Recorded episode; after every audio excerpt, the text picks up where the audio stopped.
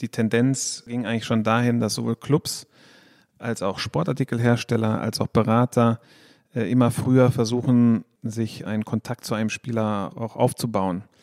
Und äh, das führt dazu, dass man natürlich dann immer weiter runtergehen kann. Vielleicht war es vor fünf Jahren noch der 19-Jährige. Das ist wahrscheinlich dann heute gefühlt der 14-, 15-Jährige. Allerdings ist diese Spanne und dieser Weg dann noch so lang, dass man höchstwahrscheinlich relativ häufig falsch liegt, wenn man jetzt mit 114-Jährigen äh, zusammenarbeiten würde.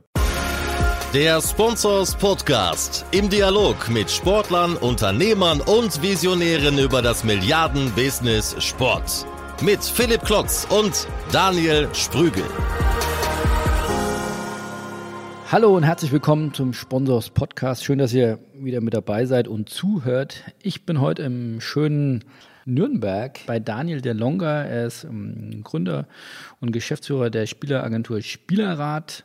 Ja, ich bin hier bei Daniel, weil ich äh, ein bisschen mehr lernen möchte über den Spielerberatungsbereich, äh, die Ablösesummen schnellen ja immer weiter in die Höhe, die Investitionen in Spieler schnellen in die Höhe und äh, wir oder ich möchte mehr lernen, wie das Geschäft hinter äh, der Spielerberatung funktioniert und bin deswegen sehr happy, dass äh, Daniel mir die Tür äh, geöffnet hat. Also herzlich willkommen, Daniel.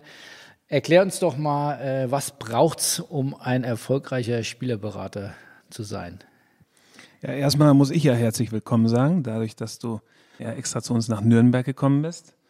Allerdings muss man auch sagen, dass du das kombiniert hast mit Terminen bei den großen Sportartikelherstellern und wir quasi das Anhängsel dann sind deiner Termine. Die Sahne auf der Kirche. Lassen wir es mal so stehen. Also danke fürs Kommen. Ja, wir sind jetzt äh, seit sechs Jahren äh, mit unserer Spielerberatungsagentur, wir sagen Sportagentur, Spielerrat am Markt. Und unsere Story zumindest war so, dass wir aus unseren vorherigen Jobs die Chance hatten, in diesen Markt zu kommen. Mein Plan in meiner Vergangenheit nach dem Studium war sicherlich nicht Spielerberater zu werden, äh, sondern es hat sich schlichtweg ergeben. Und, Was hast ähm, du studiert? BWL, Wirtschaftswissenschaften an der Uni Münster und bin danach dann zu Adidas gekommen als äh, Junior Category Manager, also im Produktmarketing, Category Management mehr und bin dann später ins Sports Marketing gewechselt als Player Manager für Deutschland und war da verantwortlich für die deutschen Fußballspieler Adidas-seitig, also die richtigen Testimonials auszuwählen und mit deren Beratern die Verträge dann auszuhandeln. Und das war quasi unser Step-in in die Branche. Unser ist, ich habe das gemeinsam getan mit äh, zwei Kollegen.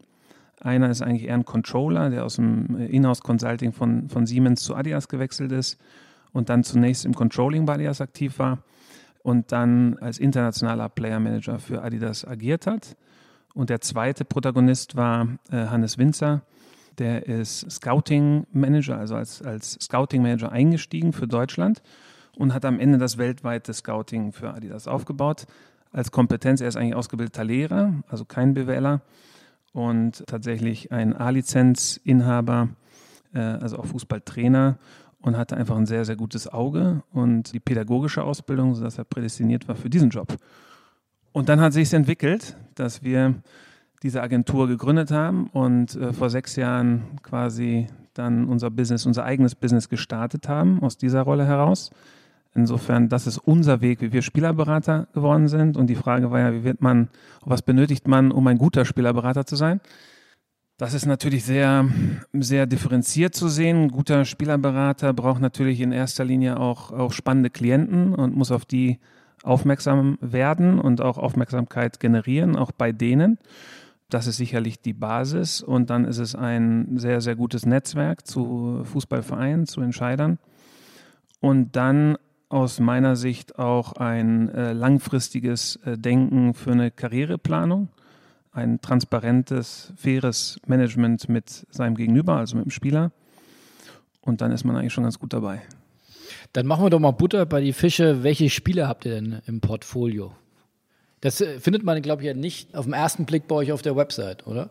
Nee, auf der Website ist es tatsächlich nicht. Allerdings gibt es äh, auch aus Hamburg die Plattform Transfermarkt, die eigentlich relativ gute Übersichten darüber generiert äh, zumindest für den deutschen Markt. Ich denke, dass die deutschen Berater da alle sich da auch einpflegen als, als die Ansprechpartner für die entsprechenden Protagonisten.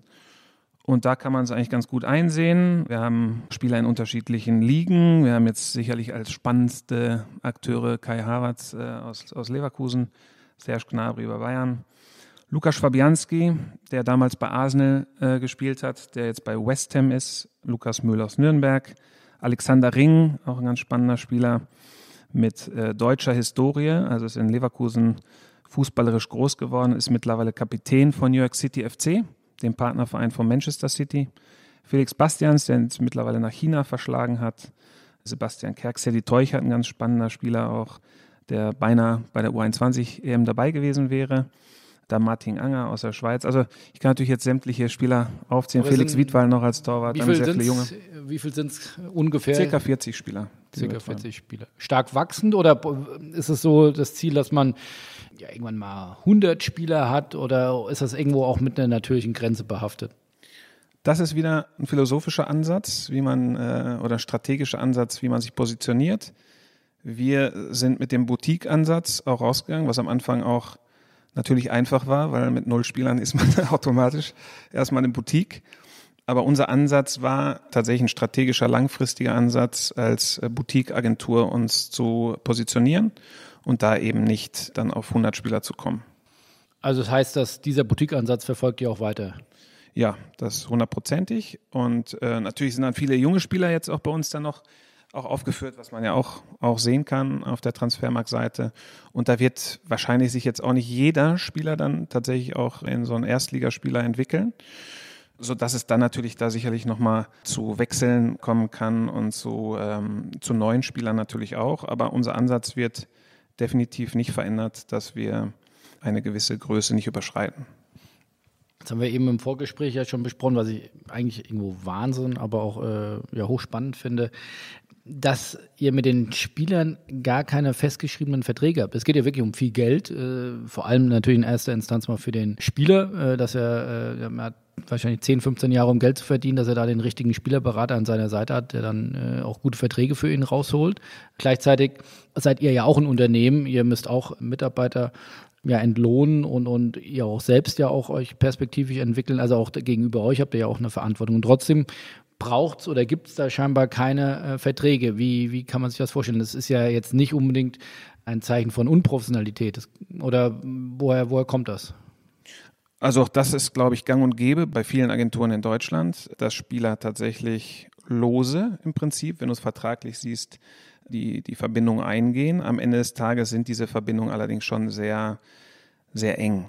Äh, Gewachsen ja bei, über, ja, über die Jahre. Absolut. Ich habe bei Adidas ja auch äh, lange dann Spieler betreut, die mit ihren Beratern ja dann auch schon tatsächlich dann 15, 20 Jahre zusammengearbeitet haben. Und das ist dann in der Spitze häufig auch der Fall. Also, also in der Regel ist, dass man schon bei seinem Berater bleibt, wenn der jetzt äh, keine goldenen Löffel klaut oder einem falsch berät. Ja, es kommt zu Beraterwechseln, das ist keine Frage. Im Idealfall ist es so, dass ein, ein Spieler natürlich frühzeitig jemand findet, dem er vertraut und mit dem dann gemeinsam auch der Weg in die richtige Richtung geht. Und dann ist eigentlich auch ein Wechsel unnötig, weil die Beziehung eng ist, weil das Vertrauen da ist in die gegenseitige Arbeit und man als Fußballer auch möglichst wenige in diesen engsten Kreis auch reinholen möchte. Dennoch kommt es zu, zu Situationen, ganz klar in Krisen, in, in Situationen, wenn vielleicht ein Spieler sich nicht richtig vertreten fühlt oder das Gefühl hat, er ist vielleicht da auch irgendwie schneller gewachsen als der Berater oder es zu irgendwelchen Themen kommt, die, die zwischen Berater und Spieler stehen, dann kommt es auch zu Trennung. Das auch gang und gäbe, muss man auch sagen. Es kommt äh, auch, in, auch in Deutschland, auch bei größeren Spielern schon nochmal zu, zu wechseln. Allerdings sind die Beziehungen dann schon eng und dieses, klar, wir haben keine vertragliche Vereinbarung, bei uns zählt der Handschlag, liegt auch ein bisschen darin begründet, dass das exklusive Vertretungsrecht für Fußballer oder für Künstler, ich glaube, daher kommt das, auch rechtlich immer so eine Frage ist. Und es hat schon eine gewisse Wirkung, allerdings ist das nicht so hundertprozentig gesetzt auch in, in unserer Branche, sodass eigentlich die meisten tatsächlich auf den Handschlag setzen, alles geben für, für den Klienten und äh, der Klient dann, klar, morgen natürlich weg sein kann, aber im Idealfall dazu keine Notwendigkeit sieht. Du hast eben gesagt, eine enge Partnerschaft oder eine enge Verbindung mit dem Spieler. Klär mich doch mal bitte auf, wie sieht denn so eine normale Arbeitswoche von dir aus mit, mit dem Spieler? Redet man da täglich? Ist man per WhatsApp im Austausch? Wie, wie kann ich mir das vorstellen? Ja, wir sind jetzt auch mehr Leute hier. Also es ist tatsächlich so, dass ähm, eigentlich die meisten Spieler von uns auch alle kennen. Aber es gibt schon immer einen ersten Ansprechpartner, so für den Spieler, seinen Go-To-Guy. Und das ist komplett unterschiedlich. Da gibt es überhaupt keine Regel, wie diese Zusammenarbeit ausschaut. Das ist teilweise in eine Richtung gehend, die täglich ist, die sehr intensiv ist, die über private zu sportlichen Themen permanent wechselt und tatsächlich einen permanenten Austausch darstellt. Auf der anderen Seite gibt es auch Spieler, die das eigentlich auch gar nicht wollen, die happy sind, dass sie einen guten Vertrag haben, die dann, wenn es äh, zu Problemen kommt, jeglicher Art, in den Austausch eintreten und, und den fordern, aber jetzt keine Lust haben auf diesen täglichen Austausch insofern oder auf den wöchentlichen Besuch oder so muss man immer individuell schauen, welcher Spieler auch wann braucht. Das ist so die Kunst sicherlich in, in der Zusammenarbeit mit den Spielern. Und was die Frage betrifft, wie sieht der Wochenplan aus? Ich glaube, dass kein Spielerberater tatsächlich jede Woche den gleichen Ablauf hat. Also das heißt, ihr habt jetzt keinen Mitarbeiter positioniert in München für Serge Gnabry, der sich dann tagtäglich um ihn kümmert, der ihm die, die Einkäufe holt oder was auch immer äh, umsorgt werden möchte? Also wir haben äh, tatsächlich mehrere Leute, die, die zum Beispiel jetzt auch mit, mit Serge in Kontakt sind und da auch einen regelmäßigen Austausch und Besuch auch stattfinden lassen. Aber Serge ist sehr wohl in der Lage, äh, viele Dinge auch sehr selbstständig alleine zu lösen. Kann man das, wenn man das wieder versucht zu transferieren ins, sage ich mal in Anführungszeichen, normale Agenturleben, dass man das wie so ein Account-Management auch sehen kann, dass man sagt, äh, dieser Go-To-Guy, wie du es äh, nennst, der hat ja nur eine begrenzte Kapazität oder er kann sich ja nur, nur bedingt dann auch multiplizieren. Absolut richtig. Also es ist absolut, ich würde sogar deshalb auf Key Account Manager dann tatsächlich sogar definieren und demnach ist ja auch der Boutique-Ansatz auch nachvollziehbar. Also es, ein Wachstum würde auch beinhalten, dass man mehr Leute braucht, um, um eine qualitativ gute Beratung auch hinzukriegen. Und vor dem Hintergrund ähm, sehen wir uns da strategisch eben als Boutique und haben ein gewisses Limit an Klienten, die wir gut betreuen können. Gibt es denn andere Konkurrenten, Wettbewerber, die einen, einen deutlich anderen Ansatz haben, die jetzt hunderte von Spielern haben? Oder im Ausland gibt es sowas? Ja, das gibt es auf jeden Fall. Es gibt auch da, glaube ich, kein, kein richtig und kein falsch oder kein gut und schlecht. Ich glaube, das, das wählt jeder so ein Stück weit auch für sich selber aus. Am Ende wird jeder Topspieler insbesondere, und ich würde mal dieses Top sogar in Klammern setzen, schon auch eine individuelle Beratung und Betreuung auch einfordern. Insofern ist es dann wahrscheinlich die Challenge der größeren Agenturen, dann entsprechend Personal einzustellen, um, um diese Dinge dann handeln zu können. Aber die Ansätze gibt es auf jeden Fall. Ist die Interpretation von außen richtig, dass man sagt, ihr lebt da gerade in einer absoluten Boombranche? Wenn man jetzt kürzlich die veröffentlichten Zahlen der Fußball-Bundesliga gesehen hat, dass über 200 Millionen an Spielerberater ausgezahlt worden sind, allein in einer Saison könnte man jetzt denken, äh, ja, ihr lebt ein gutes Leben und der, der Rubel rollt. Ähm, nein, aber ernsthaft, also ist das in den letzten Jahren, du sagst, du hast das jetzt seit sechs Jahren, hat sich da der Markt deutlich entwickelt, hat sich deutlich gewandelt? Also war ja immer schon ein hochlukrativer Markt, allerdings in der Spitze. Und äh, ich glaube, dass dieses Bild des Spielerberaters der tatsächlich dann irgendwie am Strand liegt oder, oder vor seiner Villa äh, sich ausruht, ein paar Telefonate führt und dann auf dem Konto 20 Millionen äh, Euro oder US-Dollar oder so registriert, dass das eine Mehr ist. Also es ist tatsächlich äh, sehr lukrativ in der Spitze und es ist aber, und das glaube ich auch bei allen Beratern, die Topspieler haben und die auch keine Topspieler haben, es ist schon, wenn man erfolgreich sein möchte, ein Knochenjob. Knochenjob in dem Sinne, dass man eine unglaubliche Präsenz draußen haben muss, weil man sicherlich im Büro sitzend wenig mitkriegt. Man kann telefonieren, klar, es machen sicherlich die Berater oder die Beraterschaft äh, den ganzen Tag zum Leidwesen der Familie und äh, Freunden. Das ist aber jetzt, glaube ich, kein Differenzierungsmerkmal zu anderen äh, Jobs. Es ist tatsächlich so, dass man extrem viel draußen präsent sein muss. Präsent bei Vereinen, um die Thematik der Vermittlung dann ja auch anzugehen. Das ist ein Teil dann man definiert sicherlich einen Karriereplan für einen Spieler und dann geht es auch darum, viele Kontakte zu pflegen, zu wissen, was suchen die Vereine. Also hat man vielleicht äh, einen Spieler im Portfolio, der da ganz gut passen könnte. Und das beinhaltet, dass man tatsächlich sehr, sehr, sehr viel unterwegs ist Und klar ist das eine hochlukrative Branche. Allerdings ist es das dann nicht, wenn man als Agentur vielleicht dann irgendwie drei oder vier Zweitligaspieler hat, dass man schon dann im Luxus schwelgen kann, privat. Das ist tatsächlich nicht so, sondern die großen Summen werden, weil es eben prozentueller Ansatz ist, dann eben in der Spitze verdient. Dann lass uns doch mal aufs Geschäftsmodell eingehen. Wie verdient ihr an einem Spieler Geld? Kommt das Geld vom Spieler, kommt es vom Verein, kommt es bei der Ablöse? Wo verdient der Spielerberater mit? Der Spielerberater im Durchschnitt wird sicherlich am Gehalt bemessen, am Fixum. Und äh, Pi mal Daumen sind das zwischen 8 bis 10 Prozent, die man da für die Vermittlung dann und, und weitere auch Betreuung des Spielers dann vom Verein erhält. Und da findet jetzt kein Preiskampf statt. Äh, ich glaube, vor drei Jahren hat die FIFA ja auch äh, erlaubt, dass im Endeffekt jeder eigentlich auch Spielerberater sein kann.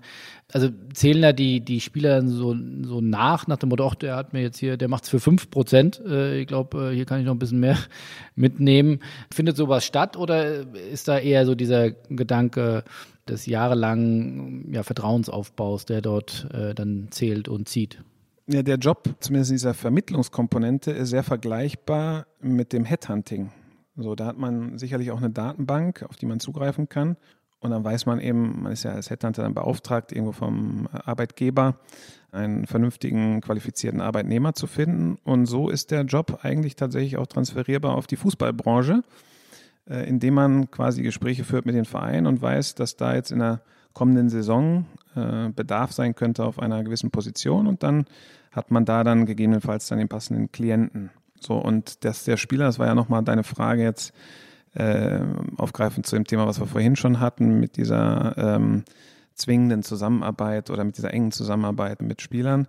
Das ist halt tatsächlich so, dass natürlich dann in der Phase, wenn jetzt ein anderer Agent kommt und, und bringt dem Spieler, den man hier in Deutschland betreut, irgendeine Option aus Dubai, dass er natürlich theoretisch das alleine machen kann, aber dann doch viele Komponenten dann da drin sind, auch in dem Thema mit Auflösung des, des äh, aktuellen Arbeitsvertrages, meistens ja auch mit einer Verhandlung dann einer Ausstiegsoption, was dann schon die Arbeit eigentlich auch des aktuellen Beraters dann äh, benötigt. Demnach ist es eigentlich tatsächlich häufig, dass man lange Zeit und auf einer guten Vertrauensebene mit den Spielern zusammenarbeitet. Und da ist ergänzend nochmal dazu zu sagen, dass wir die als tatsächlich als, als Typen auch in den Fokus stellen. Wenn man eine Boutique ist, dann ist es auch so, dass man vielleicht auch selber nochmal darauf, auf diese Komponente auch nochmal achtet. Ist dann Klick, ist dann Fit so zwischen Agentur und Spieler? Und das beinhaltet, dass man auch eigentlich auch über die Karriere hinaus eng zusammenarbeitet. Gibt es denn so einen Maßnahmenkatalog, wo man sagt, oder so einen Servicekatalog, äh, nach dem lieber Serge, guck mal, wir können hier von PR über Social Media, rechtliche Beratung, wir machen auch den Home Service und, und die Testimonial-Vermarktung und äh, für, um deine Finanzen kümmern wir uns auch noch. Ist das so ein Full-Service-Paket oder äh, was bietet dir da alles an? Ja, bist schon ein ganz guter Vertriebsmann. Das ist, glaube ich, aber jetzt auch nicht der Unterschied oder unser USP im, im Markt. Die guten Agenturen bieten tatsächlich Full Service an. Full Service beinhaltet dann sehr viele Komponenten und ist auch wieder sehr individuell abzustimmen auf den Klienten. Wenn du da diese Vermittlungsthematik siehst, den Karriereplan, das ist sicherlich das, was für die Spieler das Relevanteste ist. Wenn du dann auf die, auf die Überschrift der Beratung gehst, dann hast du natürlich die rechtlichen Themen ähm, die wir natürlich dann ähm, auch nicht selber komplett abbilden, dadurch, dass wir keine Rechtsanwälte sind, sondern dann da Partner haben. Äh, haben da auch einen Hamburger Rechtsanwalt zugegriffen, den du auch, äh, glaube ich, ganz gut kennst. Und haben dann den Bereich Finanzen, der sicherlich abgedeckt sein muss beim, beim Spieler, äh, haben das Thema Marketing, wo wir selber natürlich aus dem, aus dem Konzern kommend, der, der viel Market auch macht, äh, oder Testimonial Management da haben wir natürlich eine Expertise, die wir auch selber mitbringen hinsichtlich Ausrüster, aber da geht es dann auch um Brand Profiles, um Testimonial Matching, um Testimonial Akquise und, und Umsetzung. Und natürlich greift man da dann auch auf Experten zu, weil man das im Tagesgeschäft einfach selber nicht komplett abbilden kann. So ein Social Media Thema ist da auch so ein bisschen angehörig unter die Überschrift Marketing, hat dann teilweise auch nochmal die, das machen auch viele Agenturen, dass man mit dem, mit dem Spieler tatsächlich auch nochmal in die Analyse geht, in die individuelle Analyse, was natürlich viele Vereine auch tun, aber der ein oder andere Spieler sowas auch einfordert. Und da ist mein Kollege Hannes Winzer tatsächlich auch, auch sehr, sehr gut darin. Wenn gewünscht, dann, dann gibt es die Facette des Athletiktrainings, des Mentalcoachings, äh, worunter dann irgendwie Meditationstrainer, Mentalcoach, Psychologen, Neuroathletiktrainer, haben wir einen, einen exzellenten aus meiner Sicht. Äh, so, das sind diese Elemente. Ernährung spielt ein immer größeres Thema. Wie weit gibt es denn da, ich meine, das ist ja Wahnsinn, wie facettenreich das ist. Gibt es da auch dann irgendwo auch Reibungspunkte mit dem Verein, wo er sagt, jetzt was quatscht dein Ernährungsberater da rein, äh, wir müssen alle sich ernähren, wie ich sage? Ja, also die Vereine sind ja da auch in diesen Elementen immer professioneller aufgestellt, in der Hinsicht, dass sie auch Experten einholen. Und dann ist das ein Miteinander. Das, das darf kein Gegeneinander sein, was eher einen Klienten äh, verwirrt. Das ist auch das Gleiche wie Patienten, wenn die sich einem Arzt anvertrauen und dann eine Dritt- und Viertmeinung einholen, die gänzlich unterschiedlich ist, das macht den Heilungsprozess in der Regel nicht besser. Und so ist das ja auch. Also das ist ja genau wer, unsere wer Aufgabe. Ist da im Lied? Ist der Club im Lied oder der persönliche Berater dann im Lied? Naja, der Club ist grundsätzlich äh, immer im Lied, dadurch, dass er äh, den Spieler als seinen Arbeitnehmer auch hat. Aber wenn es ergänzende Punkte gibt, äh, beispielsweise der Spieler hat äh, Schlafprobleme, und wir eine Idee haben, im Schlaftherapeuten, den wir gut kennen und, und gut empfinden, dann gehen wir das auch an. Und das ist dann jetzt auch kein Thema. Es geht ja grundsätzlich um eine Verbesserung. So, es geht um eine Verbesserung der Athleten und unsere Arbeit muss ergänzend sein oder in Abstimmung mit den Clubs. Das ist relativ äh, wichtig, um äh, nicht den Punkt zu haben, dass viele Köche den, den Brei verderben, sondern es muss ja besser werden. Das ist die Idee des Ganzen. Am Ende geht es darum, dass man tatsächlich die Zukunft von, von Spielern gestaltet und die schlichtweg besser macht. Und das ist im Interesse des Clubs und das Interesse des Spielers und im Interesse der Agentur. Wenn ich mir die absoluten Top-Spieler angucke, einen, zumindest mal auf der Gehaltsliste, kam kürzlich, glaube ich, auch von Forbes wieder raus. Da stehen äh, die drei bestverdienenden Sportler sind Messi, Ronaldo und Neymar. Verdienen alle, glaube ich, über 100 Millionen Euro im Jahr. Da ist ja nur noch ein ich will nicht sagen Bruchteil, aber doch ein deutlich kleinerer Teil ist wirklich das Gehalt. Ein größerer Teil sind äh, dort die Sponsoring-Verträge. Ist das auch bei euren Spielern so, dass das ein, ein Thema ist, im, also jetzt nicht in diesen zig Millionen Bereichen, aber dass das ein Thema ist, wir wollen auch vermarktet werden, wir wollen auch, auch äh, separate Sponsoren haben. Ist das ein Thema mit euren Spielern? Das liegt auch wieder äh, im einzelnen Spieler oder beim einzelnen Spieler, da ist jeder unterschiedlich meine Erfahrung heraus, auch aus dem Testimonial Management bei Adidas, ist schon so, dass, dass am Ende des Tages die Spitze immer gefragt ist. Und da macht Marketing oder äh, dann wird Marketing wirklich monetarisiert auf eine unglaubliche Art und Weise. Ist aber ein sehr, sehr großer Clash. Also wenn einer zum Beispiel jetzt halb so gut ist wie Neymar und denkt, dass er an die Hälfte äh, von der Summe erhält, die, die Neymar bei Nike bekommt, dann ist es einfach ein falscher Gedanke. Das heißt, die ähm, potenziert sich einfach an der Spitze dann. Oder? Absolut. Und die Spieler sind tatsächlich auch intelligent genug zu sehen, was ist mein Potenzial? Bin ich markenrelevant oder nicht? Und ist auch unsere Aufgabe ein Stück weit, äh, da auch Realismus dann auch reinzubringen. Natürlich kann man jetzt auf lokalem oder regionalem Level sicherlich dann auch irgendwelche Social-Media-Aktivierungen machen oder im Sporthändler vor Ort.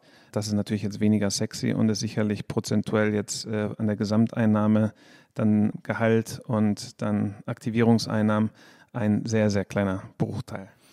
Aber ich könnte mir doch schon vorstellen, dass äh, Firmen jetzt bei euch anklopfen. Serge Gnabry hat eine herausragende Saison gespielt. Also da muss man jetzt, glaube ich, kein Nanowissenschaftler sein, zu sagen, der könnte, wenn er gesund bleibt, jetzt einer der großen deutschen Stars für die nächsten fünf bis zehn Jahre werden. Kai Havertz genauso.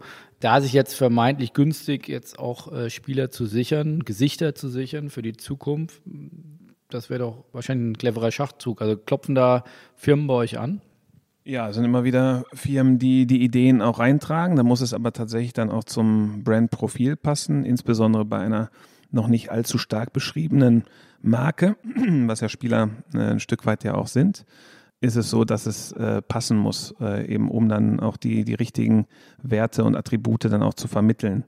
So, und es muss halt am Ende auch dann wirklich dem Menschen Spaß machen und er muss an dieser Partnerschaft ein klares Yes geben um, um da eine authentische, langfristige Sache aufbauen zu können. Und gerade bei diesen Protagonisten, die du gerade genannt hast, da sehe ich auch großes Potenzial, aber auch genau deshalb muss man da vorsichtig genau die richtigen Partner auswählen.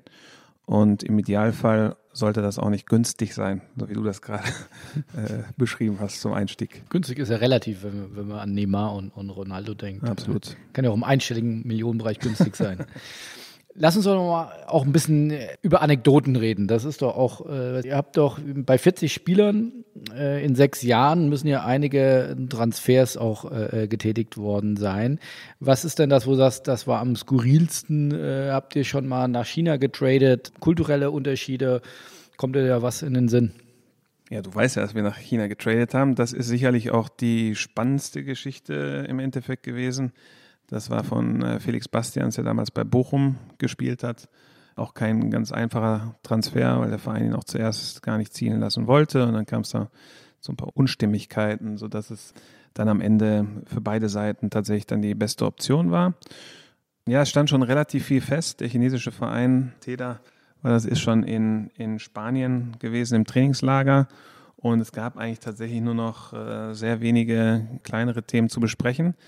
Allerdings musste ich dann da etwas länger warten, auch auf den entsprechenden Ansprechpartner, sodass ich dann anstelle eines Tages, glaube ich, 14 Tage oder 15 Tage unten verbracht habe. Das war allerdings auch so, dass ich ein bisschen brauner dann zurückgekommen bin aus dem Winterurlaub in Anführungsstrichen. Äh, nicht zur Freude meiner Frau äh, und meiner Tochter, aber schlussendlich hatte ich das ein bisschen zeitlich anders eingeschätzt.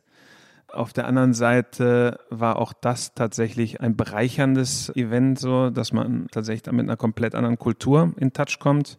Ich war selber auch in, vor Ort, auch in Tianjin und in, in Shanghai und war da tatsächlich dann auch schon sehr impressioniert von der insbesondere digitalen äh, Affinität oder Setup in diesem Land, in dem alle quasi die komplette Kommunikation über WeChat stattfinden lassen. Auch der Taxifahrer hat da mit mir eine Konversation geführt mit Übersetzer und so. Das war schon teilweise wirklich erschreckend, wie weit die auch sind, dass man so einem Obstladen, äh, der wirklich komplett in der Pampa ist, äh, mit WeChat zahlen kann. Das ist schon wirklich eine, eine, sehr große Besonderheit gewesen und für mich auch augenöffnend, dass die Nation tatsächlich auch sehr viel weiter ist, als ich dachte. Kann man denn so einen Durchschnitt sagen, wie lang so, ein, so eine Verhandlung dauert? Also ich stelle mir vor, was ja auch immer wieder an die Medien dann durchgesteckt wird oder auch äh, publiziert wird oder auch diskutiert wird, von Ausstiegsklauseln. Dann kriegt man, wenn dann in zwei Saisons noch die Champions League erreicht wird, auch nochmal eine Nachzahlung. Also das ist ja ein hochkomplexes Werk. Wer denkt sich das aus? Äh, sind das die, die, die Vereine, äh, die Treiber? Sind ja die Spielerberater die Treiber? Gibt es da ein Set an Klauseln, die man dann immer schön mitbringt und die Schublade aufmacht, wenn es mal Bedarf gibt? Also wie kann ich mir das vorstellen?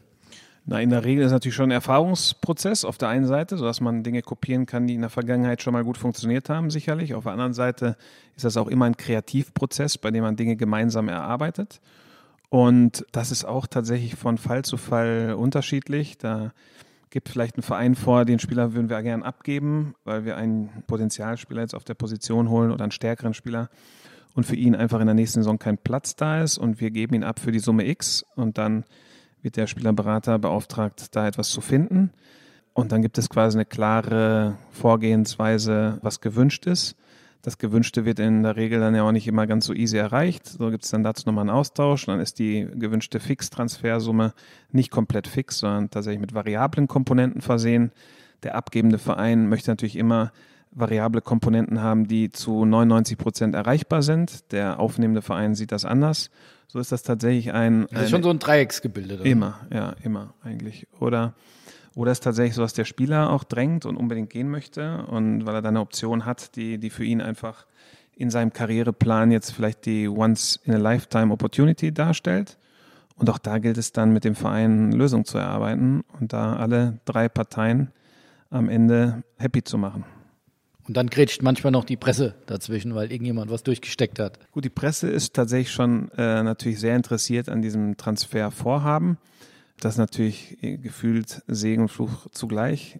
Auf der einen Seite ist es natürlich schwierig, wenn man dann mit irgendwas konfrontiert wird, hat das Gefühl, man hat es eigentlich sehr geheim gehalten. Äh, auf der anderen Seite gehört das irgendwie vielleicht auch ein Stück weit zum Prozess dazu. Und äh, ab und zu ist das für die eine oder andere Partei auch förderlich, dass, dass da Dinge dann auch publik werden. Insofern, das ist tatsächlich auch jedes Mal anders. Aber stoßt ihr dann auch an eure Grenzen bei 40 Spielern, bei drei, vier Hauptprotagonisten der, der Firma Spielerrat? So eine Verhandlung ist doch wahrscheinlich auch wirklich persönlich sehr bindend. Also ich kann ja nicht mehrere Verhandlungen auch parallel führen. Wie so Pokern an, an mehreren Tischen. Ja, aber es gibt ja schon tatsächlich da gute Beispiele, dass, dass auch wirklich sehr erfolgreiche Spielerberater alleine 15, 20 Top-Jungs gehandelt haben. Also ist ja das Thema, dass man tatsächlich viel unterwegs ist, insbesondere in den, in den heißen Monaten, aber eigentlich bereitet man auch in der Zwischenzeit viel vor. Und wir sind jetzt ein Team von insgesamt sieben Leuten. Wir sind die drei Gründer, die auch äh, alle eine unterschiedliche Rolle mittlerweile ja auch äh, ein Stück weit annehmen. Auch wenn wir uns anfänglich als Allrounder präsentiert haben, ist es schon so, dass jeder gemäß seiner Stärken tatsächlich in gewisse Rollen reinwächst. Und ja, diese Verhandlungsthematik bei unserem Spielerportfolio ist tatsächlich noch so, dass man die Termine handeln kann. Also noch Wachstumspotenzial für die Boutique. Wie darf ich mir das vorstellen? Wie bahnt sich so ein Wechsel an? Lasst ihr das mal fallen? Liest man da zwischen den Zeilen? Äh, steckt man da, wie gesagt, was in, in die Presse? Gibt es da einen, einen Weg, wo man sagt, so läuft es eigentlich in der Regel? Ja, die guten Spielerberater sind tatsächlich viel bei den Entscheidern vor Ort, bei den Sportdirektoren, Sportfällen, Chefscouts, Scouts, je nachdem. Technical Director gibt es ja zahlreiche, zahlreiche Titel.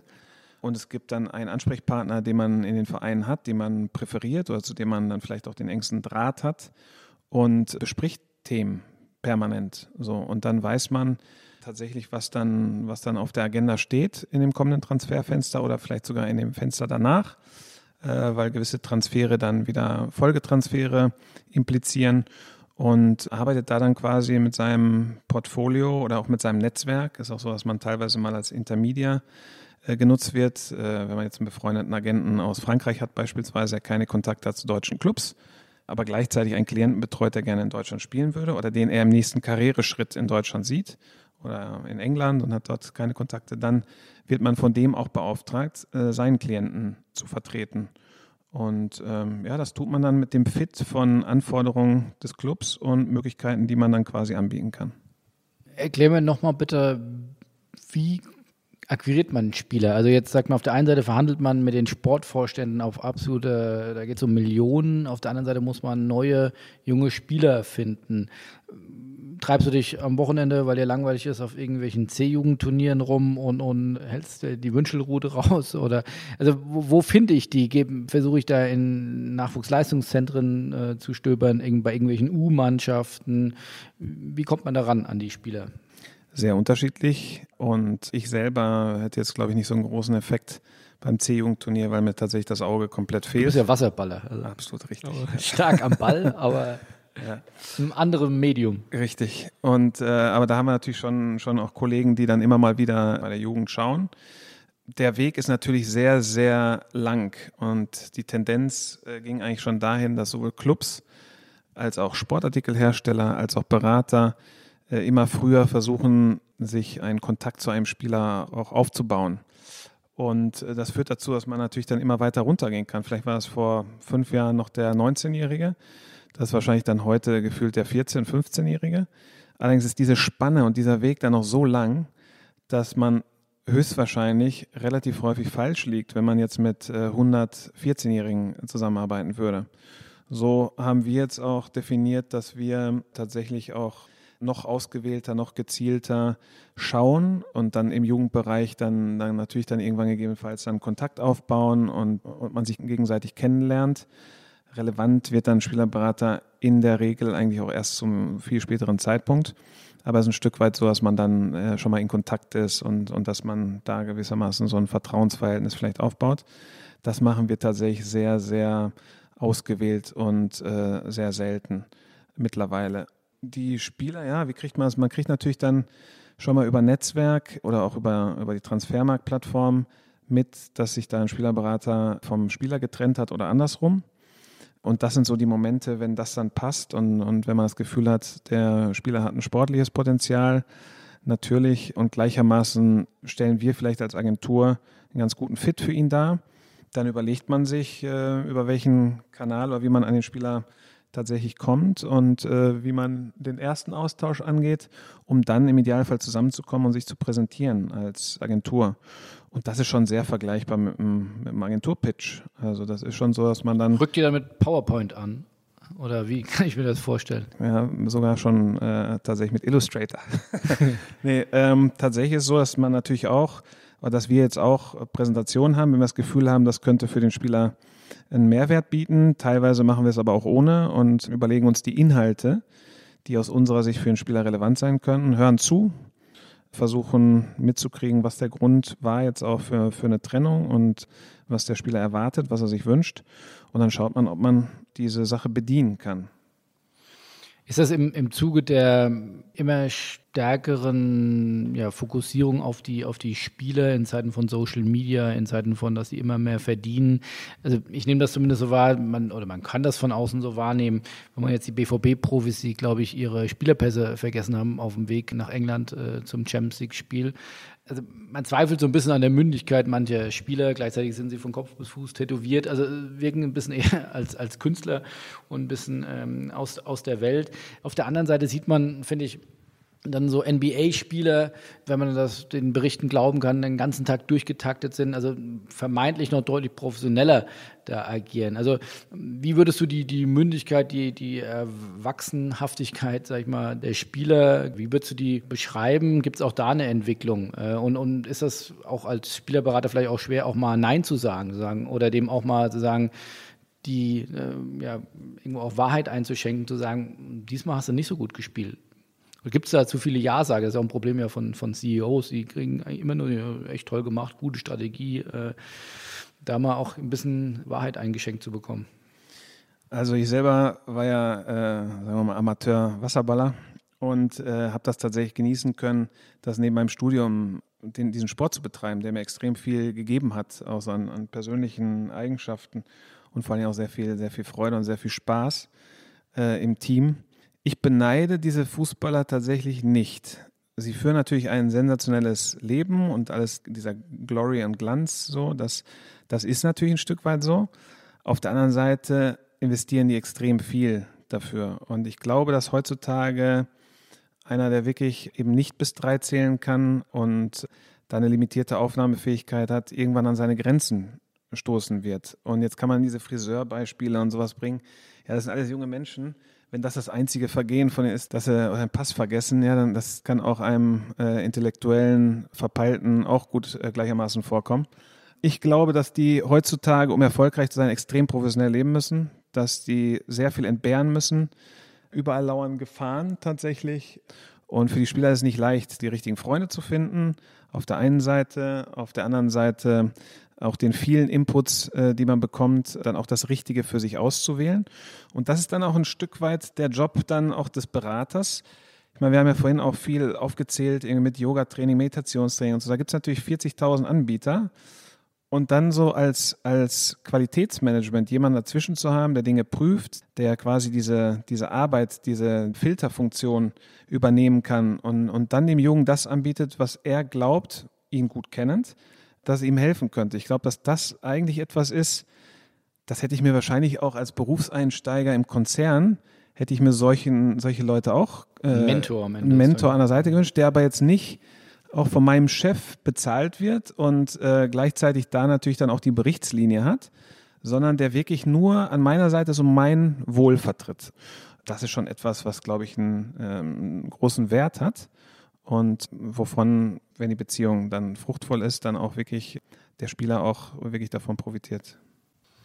So, ihr hattet ja in den letzten Monaten neben vielen Sonnenschein ähm, auch die eine oder andere Gewitterwolke zumindest mal punktuell äh, zu verkraften. Äh, ich will darauf hinaus äh, die Spiegel-Story, die Football League-Story, wo es ja unter anderem von, von Ronaldo über Infantino bis hin zu Spielerberatern ging. Und da habt ihr auch eine, eine kleine Rolle gespielt. Da ging es ja um Herrn Fabianski, der ein Spieler, der unter, bei euch unter Vertrag oder, oder eben äh, unter euer Mandat ist, der bei Swansea spielte und äh, gegebenenfalls wechselwillig war und äh, Bayern 04 Leverkusen dort ein Interesse wohl hatte. Und, und da ging es um einen gewissen E-Mail-Austausch. Ähm, ja, das hat euch, glaube ich, ja auch mal ganz schön in den Fokus gestellt. Äh, was hast du aus der Phase mitgenommen für dich? Ja, das waren tatsächlich erst ein bisschen Gewitter äh, bei uns. Ich habe aus der Sache mitgenommen, dass wir anders intern kommunizieren, äh, sicherlich. Äh, auch dann im internen Bereich äh, versuchen so zu kommunizieren, dass es auch extern werden könnte. Das ist ein Stück weit äh, schade so, aber das liegt jetzt in der Natur der Sache.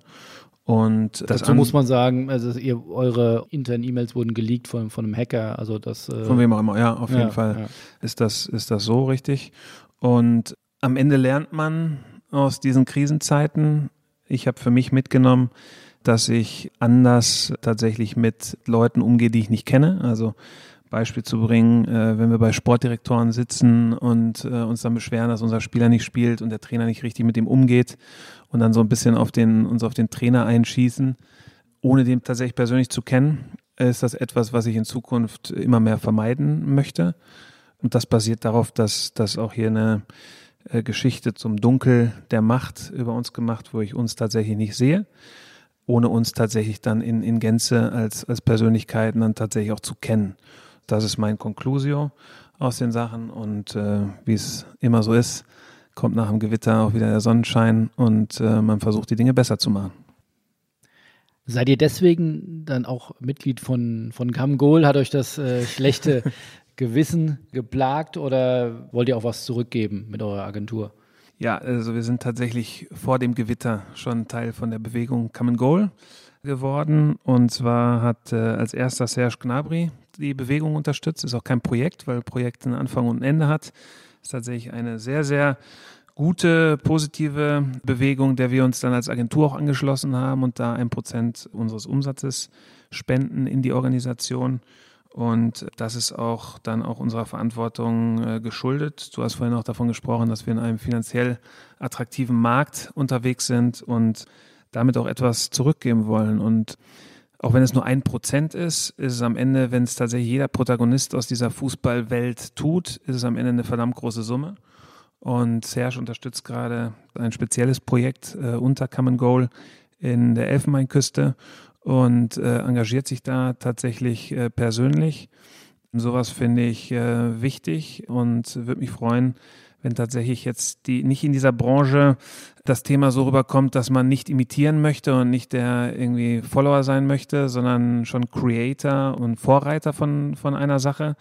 Hier wünscht sich die Bewegung und, und wir auch, äh, alle Protagonisten, die da teilnehmen, dann schon so ein Nachahmereffekt beziehungsweise ein, ein Teilnahmeeffekt äh, analog zur vielleicht Ice Bucket äh, Challenge, die damals war weil ich glaube, dass da tatsächlich was Großes entstehen kann.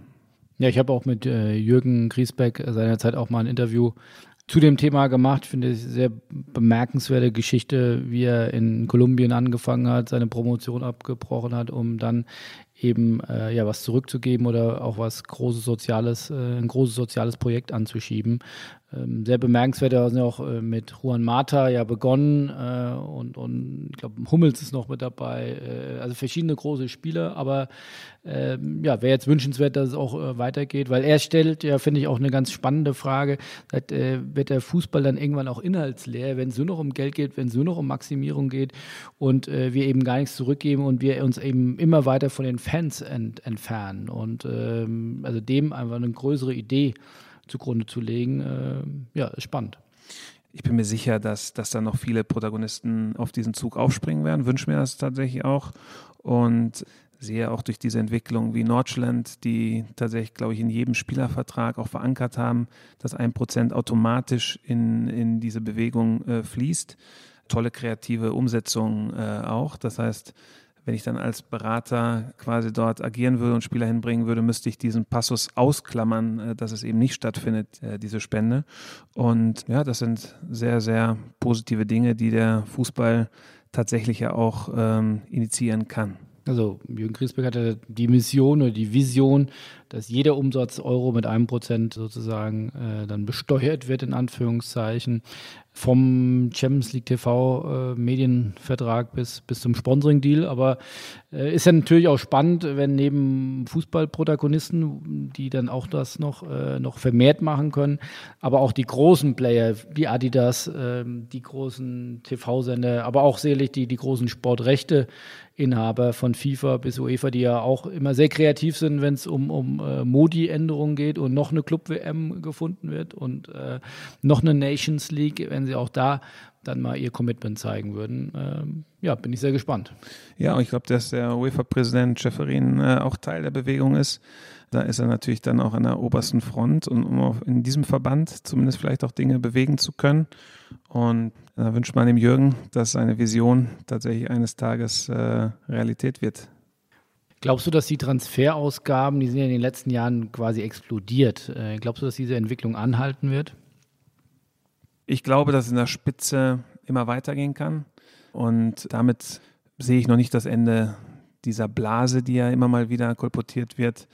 Allerdings glaube ich nicht, dass es auf mittlerem Niveau dann äh, prozentuell mitwächst. Das ist mein Gefühl. Das heißt, also mittleres Niveau 20 bis 40 Millionen oder wie würdest du das clustern? Nein, ich glaube, dass dieses Jahr, ähm, das natürlich schon recht, dass vielleicht jetzt ein Spieler, der jetzt 25 Millionen äh, kostet, äh, früher vielleicht auch irgendwie bei 10 lag. Das, das passiert natürlich schon in dem einen oder anderen Fall. Ich glaube aber, dass das untere Level erste Liga, so dass es immer gewisse Limits haben wird, auch von den Vereinen. Und das sind ja auch die Briefings, die wir dann erhalten. Dann ist das, äh, wir brauchen einen Linksverteidiger und der kann bei uns dann maximal, was weiß ich, 500.000 im, im Jahr brutto verdienen. Und da sind dann einfach die Limits gesetzt. Dann, wenn man da mit einer Idee kommt, die vier, fünf Millionen kostet, dann macht es einfach dann auch keinen Sinn. So, und ich glaube, dass sich das vielleicht auch noch marginal auch verändern kann, aber dass die Hauptsumme und das, was ja auch medienrelevant ist, dass das eher immer in der Spitze passieren wird und dass die Spieler, die vielleicht jetzt äh, vor vier, fünf Jahren 50 Millionen gekostet haben, dass die bei 100 tatsächlich liegen. Das muss man ja mal vorstellen, was das für eine, für eine Wucht an Zahl ist. Aber das gibt es ja gerade tatsächlich immer häufiger. Aber das heißt, um das nochmal klar und auf den Punkt zu bringen, der Spielerberater verdient nicht unbedingt am Wechsel mit, sondern er profitiert am Gehalt, am höheren Gehalt. Insofern Absolut. kann man indirekt sagen, habt ihr natürlich schon ein Interesse an einem Wechsel, weil er beim nächsten Club vielleicht mehr verdient, aber an den riesigen Ablösesummen verdient ihr erstmal nichts mit. Per se nein. Da gibt es natürlich immer Konstellationen, bei denen man beim Vertrag dann verhandelt hat. Es gibt dann fünf, sechs Optionen. Der Spieler bleibt aber dann bei dem Verein oder wechselt zu einem, bei dem er vielleicht am Anfang auch ein bisschen weniger Gehalt hat und der Berater damit auch eine geringere Provision. Und dann gibt es schon Szenarien, bei denen es Beteiligung an, an Ablösen gibt, weil schlichtweg dann alle Parteien dann profitieren würden bei einer positiven Entwicklung, die ja zu dem Zeitpunkt noch nicht hundertprozentig vorhersehbar ist. Aber in der Regel gehen erstmal die Ablösungen von Verein A zu Verein B und äh, der Spielerberater partizipiert dann prozentuell am Fixgehalt des äh, Spielers dann beim Wechsel dann eben äh, von Verein A zu Verein B von dem Verein B. Und ist das in allen großen Märkten gleich oder ist, stellt da die Bundesliga ja eine Besonderheit dar? Oder ein, hinsichtlich was? Ja, hinsichtlich von Abrechnungen. Also, dass man Vergütung, dass es bei dem einen ist es deutlich höher oder bei dem anderen läuft es anders. Oder ja, allein auch im Steuerrecht ist ja da teilweise durchaus unterschiedlich. Äh, gibt es da starke Unterschiede von Markt zu Markt? Ja, es gibt Unterschiede, klar.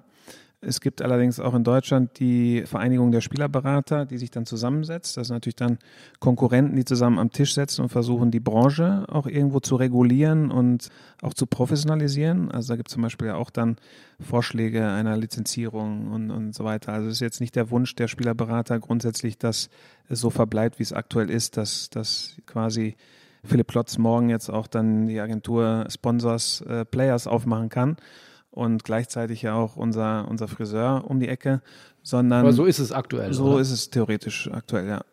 Wo, ja. Was waren da die Beweggründe? Ich glaube, die FIFA hat das geändert vor drei, vier Jahren. Warum ist das so? Ja, die FIFA hat sich grundsätzlich da so ein bisschen dem Thema Spielerberater entzogen. Das heißt auch, auch Klagen zum Beispiel bei ausstehenden Provisionszahlungen waren dann auch vom Kass dann auch nicht mehr möglich, sondern das Thema wurde so ein bisschen ein Stückweise in diese Spielerberater auch ein Appendix in dieser Fußballfamilie und der Fußballwelt oder als solche gesehen.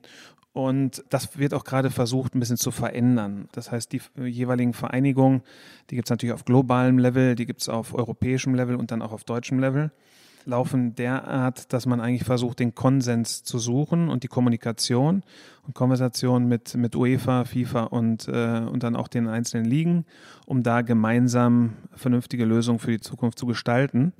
Äh, mein Kollege ist, der Thorsten Wirt, ist da äh, eben auch Bestandteil äh, dieser Vereinigung. Dadurch kriegen wir natürlich dann auch viel die Diskussion mit und da sind die eigentlich auf ganz gutem Wege und in sehr gutem Austausch. Kannst du da schon was preisgeben, wo es da hingehen könnte? Nee, Stand jetzt kann ich das tatsächlich noch nicht. Da, da gibt es irgendwie Arbeitspapiere und das werden die Protagonisten dann tun, wenn es wenn es da was zu kommunizieren gibt. Kannst du abschließend uns mal ein Bild geben? Du bist ja wahrscheinlich mit vielen Clubs im Austausch, wo du sagst, die machen einen besonders guten Job, die sind da extrem professionell, die heben sich besonders ab. Gibt es da Clubs, die dir in den Sinn kommen? Das ist schwer. Also ich, es sind ja immer Einzelleute äh, im Endeffekt und so ein bisschen wandern die ja dann auch immer mal weiter. Also, ist das wirklich so stark von Personen abhängig? Ja, das ich, also es gibt natürlich dann Strukturen, die vorgegeben werden, aber wenn dann der Sport, meine, meine Kontakte oder meine Ansprechpartner sind ja meistens dann in der Sportebene. Und wenn dann Sportvorstand ausgetauscht wird, dann ist das natürlich schon so, dass dann quasi ja, der, der CEO dieser Units dann, dann weg ist. Und dann wird der Neue natürlich seine Philosophie äh, wiederum verändern oder vorgeben. Und deswegen ist das wirklich sehr stark äh, personengebunden. Ich glaube aber, dass wir hier in Deutschland eine Konstellation haben, dass da wirklich gute Leute an den richtigen Positionen sind und kleinere Vereine durch kreative Transfere tatsächlich spannende Sachen machen, äh, andere Vereine dann durch, durch Entwicklung von, von eigenen Spielern herausstechen, große Vereine dann immer wieder spannende Akteure holen, die vielleicht noch ein Stück günstiger sind als die absoluten Topstars, die sich dann aber zu solchen entwickeln. Insofern, das ist, das ist dann schon tatsächlich immer individuell auf, auf anderem Niveau, aber schon häufig dann tatsächlich auch beeindruckend gut. Ich meine, es gibt ja, glaube ich, zwei Besonderheiten oder zwei Netzwerke, die ja rausstechen. Das einerseits Red Bull mit seinen ähm, Dependancen von New York über Leipzig bis Salzburg und ich glaube auch in Brasilien und in Afrika.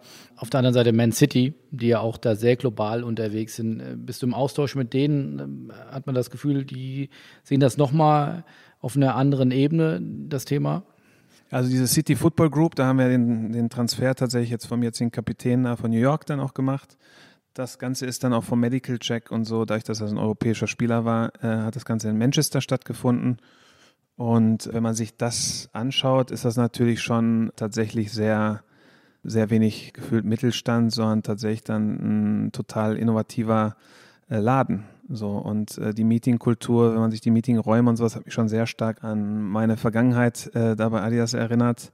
Ähm, Cross-Functional Teams und so. Also das war schon, das ist dann tatsächlich schon beeindruckend, weil es dann einfach ein multinationaler Konzern dann äh, irgendwo auch ist. Mit sehr vielen Shared Platforms in Bereichen wie Scouting, Marketing und so weiter. Und das ist natürlich wahrscheinlich dann schon aktuell Benchmark. Dann Daniel, herzlichen Dank für die ersten Einblicke in äh, die Spielerberatung.